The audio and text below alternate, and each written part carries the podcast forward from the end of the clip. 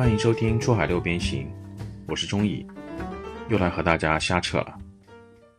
不知道大家有没有听过那档播客节目叫《纵横四海》？我特别特别佩服那位主播 Melody，他每次开场也是很欢快的说一句：“又和大家一起读书啦。”然后就开始整内容，他可以整四个小时，一个人说四个小时的书。就特别厉害，而且这个四个小时内容它还不止一期，已经有好几期了。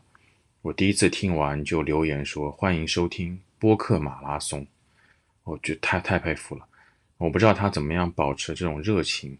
因为我几乎讲完这个欢迎收听珠海六边形，热情就已经损耗大半，四个小时是讲不动了。看看能不能给大家讲个十五分钟。如果实在不行，就放点歌凑凑时长。毕竟也是梅雨季节嘛，大家可能都觉得黏黏的，然后也不能出去玩啊。浙江的朋友啊，我反正觉得挺挺烦的。然后实在没有什么事儿干了，就干脆想着录一期播客吧。上个月出去讲了两场直播，一场是我上一期播客提到的那个亚马逊官方直播间，主题叫什么“品牌打造如何落地”吧。还有一场是知向网的一场直播。那场就不是我一个人干讲了，还会有一些品牌方的主理人啊，然后什么营销公司的营销总监啊等等。那不得不说，亚马逊这个杭州培训中心啊，不，它不叫杭州培训中心，它是位于杭州的亚马逊亚洲培训中心。整个直播间装备和隔音墙确实帅，花了重金。他们应该每个月有一百多场直播。然后这扯远了，然后就除了这两场直播之外，我上个月还听了六七场直播，印象比较深刻的是品牌星球的有个牛蜜创始人顾俊的一个专场，主要讲在 TikTok 里面怎么做品牌嘛，啊，包括直播啊、短视频等等。还有一位我是算认识了有一年多的 Tutu 的一个创始人王坚明，他是在一个珠宝类的媒体的一场直播。啊，他也去了知向网直播，他其实是最近有频繁的直播，嗯，然后第三场比较有印象的就是 TikTok Shop 的那个全托管官方招商会嘛，比较官方的一个，就他宣布啊开启全托管模式了嘛，然后另外七七八八的可能亚马逊的有几场，或者是有一些第三方的那种直播也也听了几场，啊，还是很有趣啊，我觉得就是你看不论这个直播它的内容是讲品牌。讲招商，讲讲 TikTok，或者甚至讲比较垂的，就是珠宝相关的。它这个评论区的主流问题总是能保持队形，这个队形就是什么什么什么类目好不好做啊？我是小白，怎么开始做什么什么什么，就就特别统一。我当时在看那个牛蜜的那场直播时候，觉得顾俊他 PPT 都没怎么分享。感觉就是在回答问题，哇，那个评论区就像刷屏一样的，因为 TikTok 比较热嘛。但那种问题呢，又又很奇怪，他就会说啊，家电类目适不适合做 TikTok 直播？就顾俊估计也傻了，就你这个问题问的，还不如不要问。就你你家电是大家电、小家电，或者你是什么价位的？呃，你是想去哪一个市场做直播？顾俊还是比较有礼貌，他还是会说一下啊，这需要看你产品的价位和你的目标市场这种，就又礼貌又无奈的一些回答。呃，像 TikTok Shop 呢，全托管的招商会就更有趣了，因为他之前前半场是找了一个小哥哥在讲这个平台规则，然后评论区就已经开始骂人了，就说啊，你快点讲点有用的，到底怎么入驻啊？要要要需要哪些类目？需要什么商品？就在底下疯狂刷屏。一个新的模式出来，你字节跳动这么大的集团，那当然要讲规则。然后小哥哥讲完之后，换了一个小姐姐，有点类似于招商买手的这么一个角色，就会跟大家去说一些不同国家，然后这种类目的一些东西。哎，这个时候评论区就很搞笑了，开始问规则了。就前半场不想听，后半场疯狂问，就开始问一些那种能不能打私人银行账户，就这种就。对，也也不知道他们怎么想的一些问题，然后还会放一些，就是啊，我有一个九十九块的保温杯，和某某某品牌一样的啊，你需不需要这样的货？啊，就疯狂刷屏，疯狂刷屏。然后那个招商的小姐姐也就也就官方回答嘛，啊，我我都我都很缺，但是我会需要性价比更高的商品，这种很模棱两可的。然后我自己那场直播讲两个小时，因为讲的是品牌打造嘛，所以我觉得还是会问题少一点，因为不是什么招商啊，或者是教你怎么运营亚马逊什么的。然后还是还是很有趣，就还是会有那种评论说我是小白啊，我有工厂，但是我想做品牌怎么做？然后我就想那场直播，呃，主持人和我主要是我在讲 PPT 嘛，我讲两个小时，你你就听呀，我这个主题就是在说怎么打造品牌啊，或者说品牌怎么落地，那你你就听好了，你就非得在评论区问一个，就我要给你一个什么？速成法吗？还还是怎么样？然后我，主持人就 Q 我说回答一下这个问题，然后我脑中就对就屏蔽了一些不能在直播间说的话。之后我就说啊，我说我觉得你也不一定要非做品牌，因为我真的觉得不适合，就整一个人从从认知到基因就就不适合。因为我从二一年就开始线上线下做一些分享，包括也会去听很多同行的分享，我会发现。出海这个赛道其实它一直在变化，变化的特别快，但是评论区就真的没怎么变。去年就出海热词叫品牌出海嘛，所以很多嗯平台卖家或者怎么样就想要去转独立站啊，想要做品牌，或者他不转独立站，他就呃找一些机构把他的 logo 升升级，然后 VI 做一做，就要做品牌了。然后基本上我聊下来接触的百分之九十以上嘛，都是老板。他们好像就有点去上那个成功学培训课一样，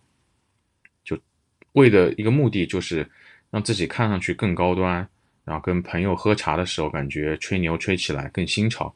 但真的没有必要。就是外贸大佬和亚马逊大卖这个名号，我特别特别的尊重，就是看到我给你鞠个躬，其实都是很高端的名号，你真的不用非得去把自己包装成一个。出海的品牌才高端，你本身就已经很高端了。因为如果你是这个目的为主的话，嗯，浪费钱不说啊，因为你可能钱还比较多，但你会把团队可能组建起来，就互相伤害，你就把这个锅踢给你的员工，你的员工又把这个锅踢给乙方，就特别的没必要。然后今年好像这个出海热词就变成了一个叫全托管，因为不管是 Timo 啊、呃 TikTok 啊、Shein 啊。还有各种平台，好像 Lazada 也有吧，就大家都在搞全托管了，然后就很多人都在说啊，这个全托管怎么玩怎么玩，然后又开始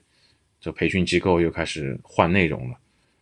其实我觉得这是一个好事儿，就是出海赛道在今年它慢慢开始形成了一个格局，就是你适合做什么就去怎么做。就是如果你的运营能力不太足，但是你就是有比较强的供应链优势。这个比较强的供应链优势，不是说你你认识工厂什么，就是你真的能拿到很低价的这种库存货，或者你本身就是一个工厂，那你就很适合去做全托管这个事情，因为你基本上不要去管这个营销方面的事情了，你就做一个供应商。但这个也不是什么很新潮的玩法，其实亚马逊的 vendor 模式啊，或者是再早我们再往前推，其实就是一个供应商的模式。那我我觉得其中的风险点主要就在于这个货权转移的和风险转移的问题。我之前举例子说，这个全托管就很像把那个洋买办换成了中国出海的一些平台，就这个角色换成中国人了。呃，但其实还是会有一些不同。你看，原来做外贸那个 OEM、ODM 拿到样品确认打样之后，他会付预付款嘛？付完预付款就生产，生产了一定是。跟他说啊，我订了几号几号的船，我装船前或者我到码头前，你一定要把这个尾款打给我，然后我就开始运，那运运一个月运到美国去。哎，它就是这个商品，你在正式 to C 销售之前，呃，他已经早早的就拿到钱了，然后所以就是你的这个风险就不在你自己身上了，就不在中国的这些外贸公司啊或者工厂的身上了。但是全托管有一些平台，它的模式还是会有这个。库存的问题的，就是它也不是说完全的供应商，它也不是一个完全就货权转移的这么一个形式。我是觉得需要看一看规则，就每个平台规则都不一样。那如果你自己能承受一些库存压力或者啊这个账期的问题，那你就去做。如果你自己本身啊在这个方面也很弱势，那就不要去造成那种啊工厂也问你催款，然后平台钱又不给你，这种然后在中间等会儿被夹的很难受。除此之外，我觉得全托管这种模式，它就是一个很成熟的商业模式，呃，大家可以放心去尝试。那如果你自己本身，呃，对于这种海外平台电商运营能力比较强，特别是亚马逊做了几年，也比较合规的在做，团队能力也主要集中在这种电商平台的运营，那其实也道路很明确了，就是你你就去扩嘛，要么就是扩店，亚马逊多开几家店。或者多多去几个国家，德国站啊，什么日本站去开起来，然后另外的扩就是你扩到别的平台，沃尔玛或者还有一些这种每个国家那种垂直的大佬的电商平台，你就去扩，因为其实你整个团队的能力，呃，很适合在平台上运作，然后你的产品也是经过亚马逊这个应该算是头部的电商平台它的验证了。而去这种电商平台购物的这些消费者的习惯呢，它还是会有一定的相似性的，所以我觉得就是去扩平台就好了，你不用又反过来想，哎，我是不是也要去搞一点全托管，或者我是不是一定要去做品牌或者做独立站，也没有什么必要，除非你有啊，你真的资金够去试错，或者你的团队中，呃，会有这样的人，那我觉得去试一试。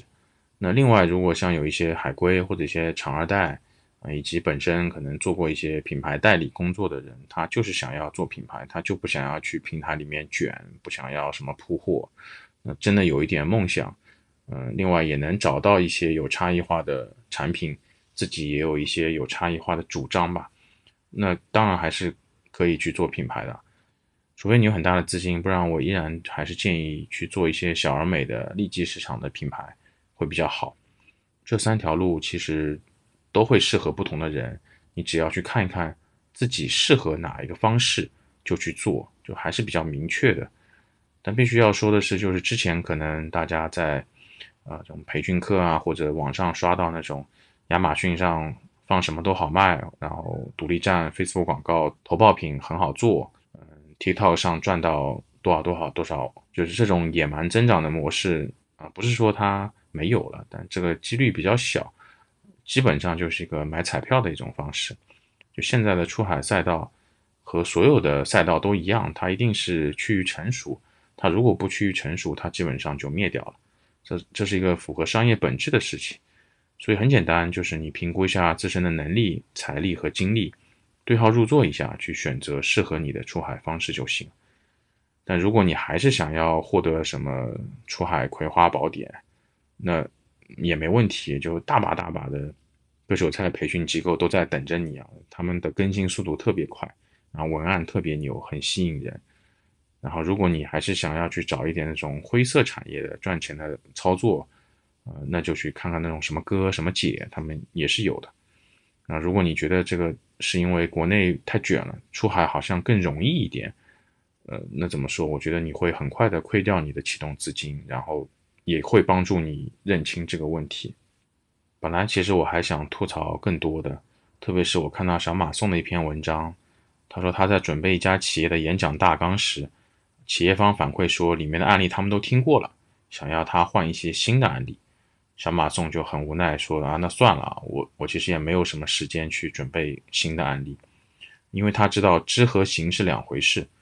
案例都听过，也不见得学得会；道理都知道，但也不见得都去执行。学了很多，听了很多，总是没结果。原因就是这儿，我就看完就感同身受。特别是这样的甲方，也是经常碰到。所以我本来想顺着小马送的这个观点，再多吐槽，能吐槽个十五分钟。呃，为什么就算了呢？因为其实我我之前已经发了一篇文章。就在那个亚马逊直播完之后，写了一篇小红书的文章，呃，还是有一点小抱怨在里面。我就说大家好像依然是这群人，怎么怎么没成长，巴拉巴拉的。然后有一个行业内比较资深的一个人士叫朵朵，也是我小红书和微信的好友，嗯，他就给我留了个评论，我给大家念一下。他说：“咋说呢？林子大了，什么鸟都有。这些看直播问宏大问题的人，是永远不会被叫醒的。”而具有长期价值主义的人早就在路上了。当有人铺货刷单货不对版的时候，当有人亚马逊封店跟风做独立站的时候，当有人搬运视频寻求 TikTok 快速起号秘籍的时候，当有人考虑做哪个平台犹豫的时候，都有人在默默研发产品、开模、打样、测试市场、做品牌基础建设、拓展更多渠道、积累种子用户。所以也不用多说，和一路人同行，不用互相说服，时间宝贵啊，加了个笑脸。就他说的这个道理，我当然是懂，但是可能就是年纪有点大，总喜欢好为人师啊，所以在行业里面总会想要去说一些不好的事情，然后去去抨击一下或者去吐槽一下，好像我现在越来越觉得也确实没有必要，因为不断的有更新的人涌进来，那他们可能更希望听到的就是一些一夜暴富的方法论，那。也依然有很多机构会去迎合他们这种心理需求吧。那如果我不是干这个事情的，那其实我也不用太多的去喷。为什么我今天还是会花时间讲这个事情呢？其实是因为，嗯，就像朵朵她提到的这个货不对版什么的，我本来会觉得它伤害的更多是海外的一些品牌，或者就是中国卖家在海外的口碑。但其实和那个 Tutu 的王总。呃，线下聊了一次，我还是有点感触的，因为他这个品牌刚开始是通过 TikTok 起来的，这个起来不是说就卖货，就是有比较强的曝光，然后有比较好的内容，因为它是一个情侣智能手环嘛，你靠图片的话其实不太好说明，然后视频就特别有趣。然后今年，嗯，他线下跟我聊的时候，我就问了一下，我说你 TikTok 现在应该越做越好了吧？啊，他说其实也不是，我说诶。怎么回事？他说，因为他们在 TikTok 的品牌是有点做起来了，然后品牌知名度也起来了，那也出了很多视频内容，所以就有很多中国的，也不能叫商家吧，啊，就中国的玩家就搬运了他们的视频，二创了一下，啊，也挂链接卖。那可能本来品牌方的产品售价是两百美金的，那些挂链接的就卖二十美金。然后就把很多流量都吸引过去了。那很多人觉得，哎，我我我也买一买，因为他也不知道嘛，会货不对版或者怎么样，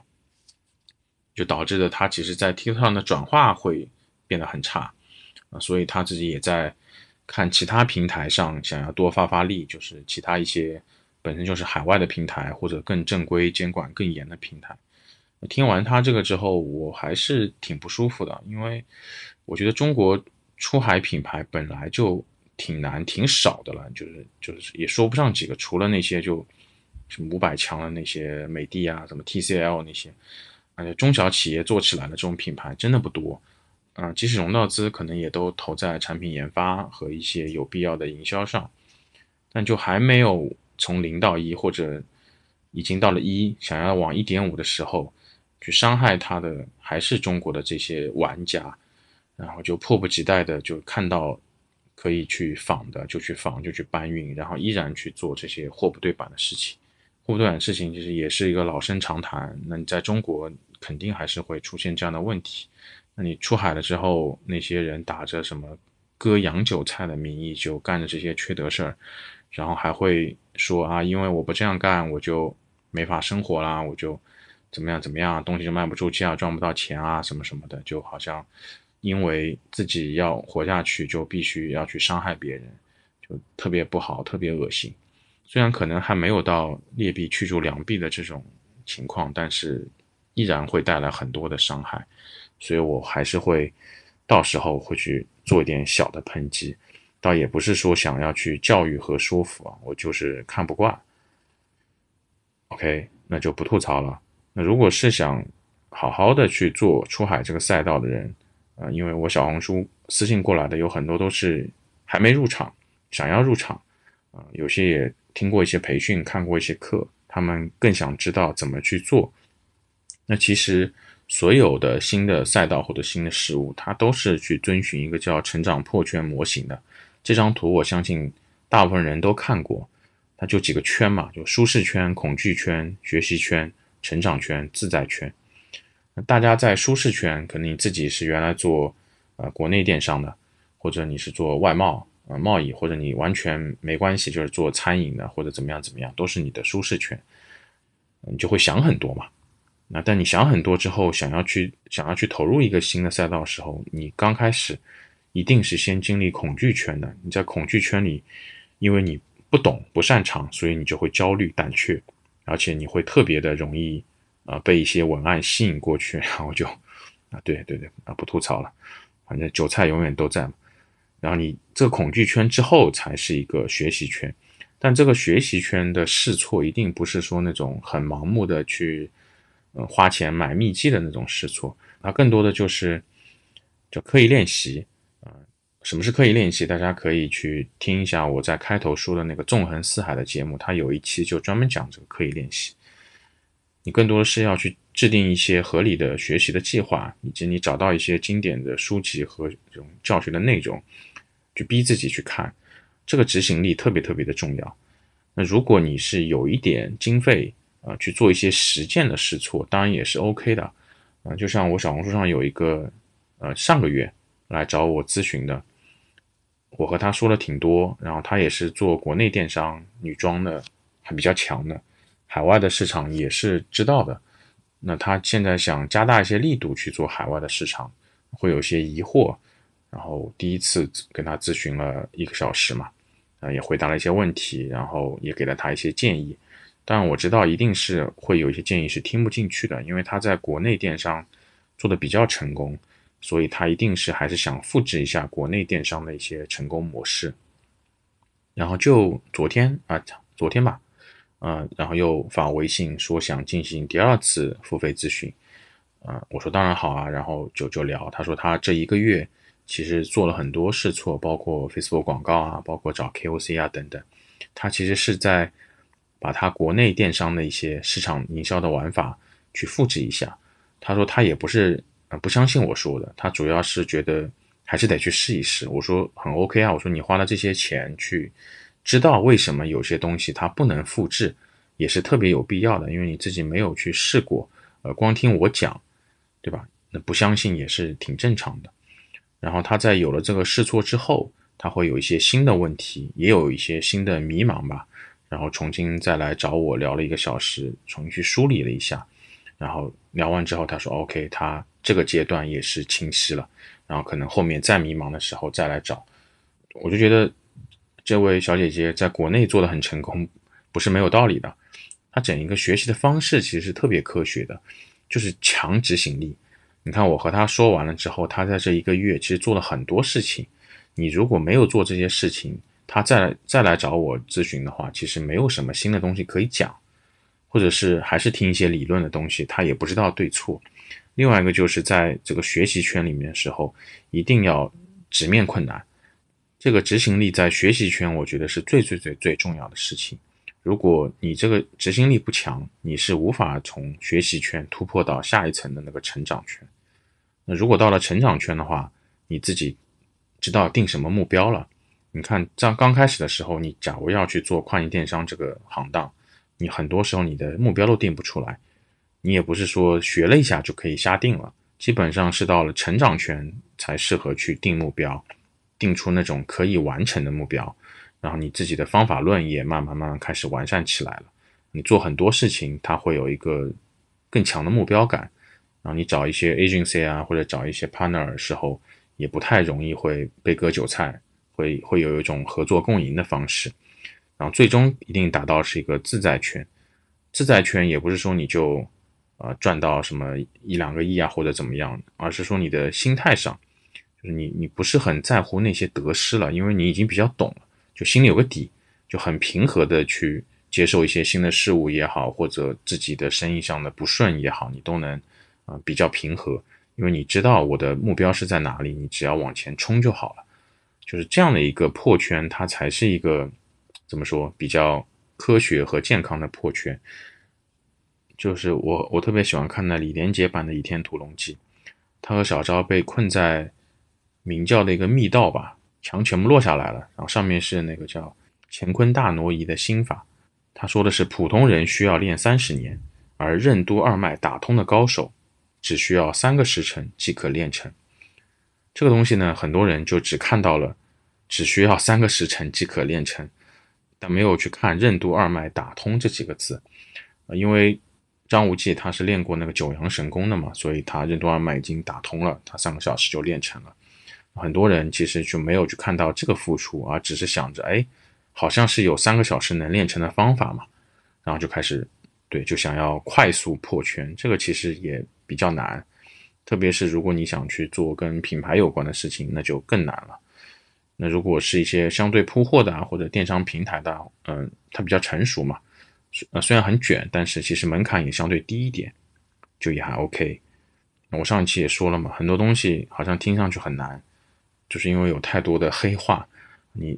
你沉淀到核心的一些东西，它其实就是能力啊，就是那个任督二脉有没有打开？你你刚开始做的很多的事情，其实都是为了打通这个任督二脉，打通了之后，你不管去做哪样事情，都会容易很多。OK，今天先分享这么多，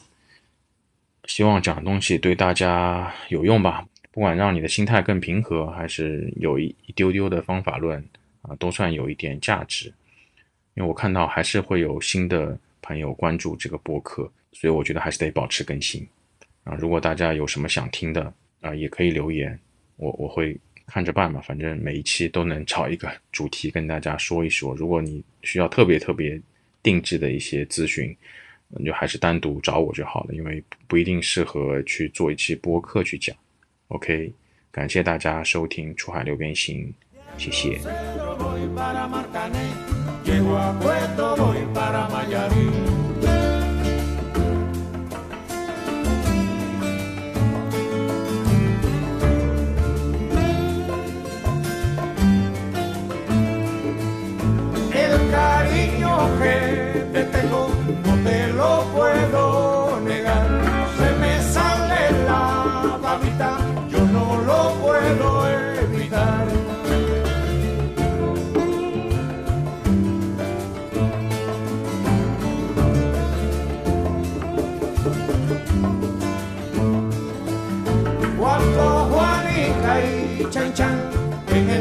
Mar servían arena, como sacudí el jibe, a Chan Chan le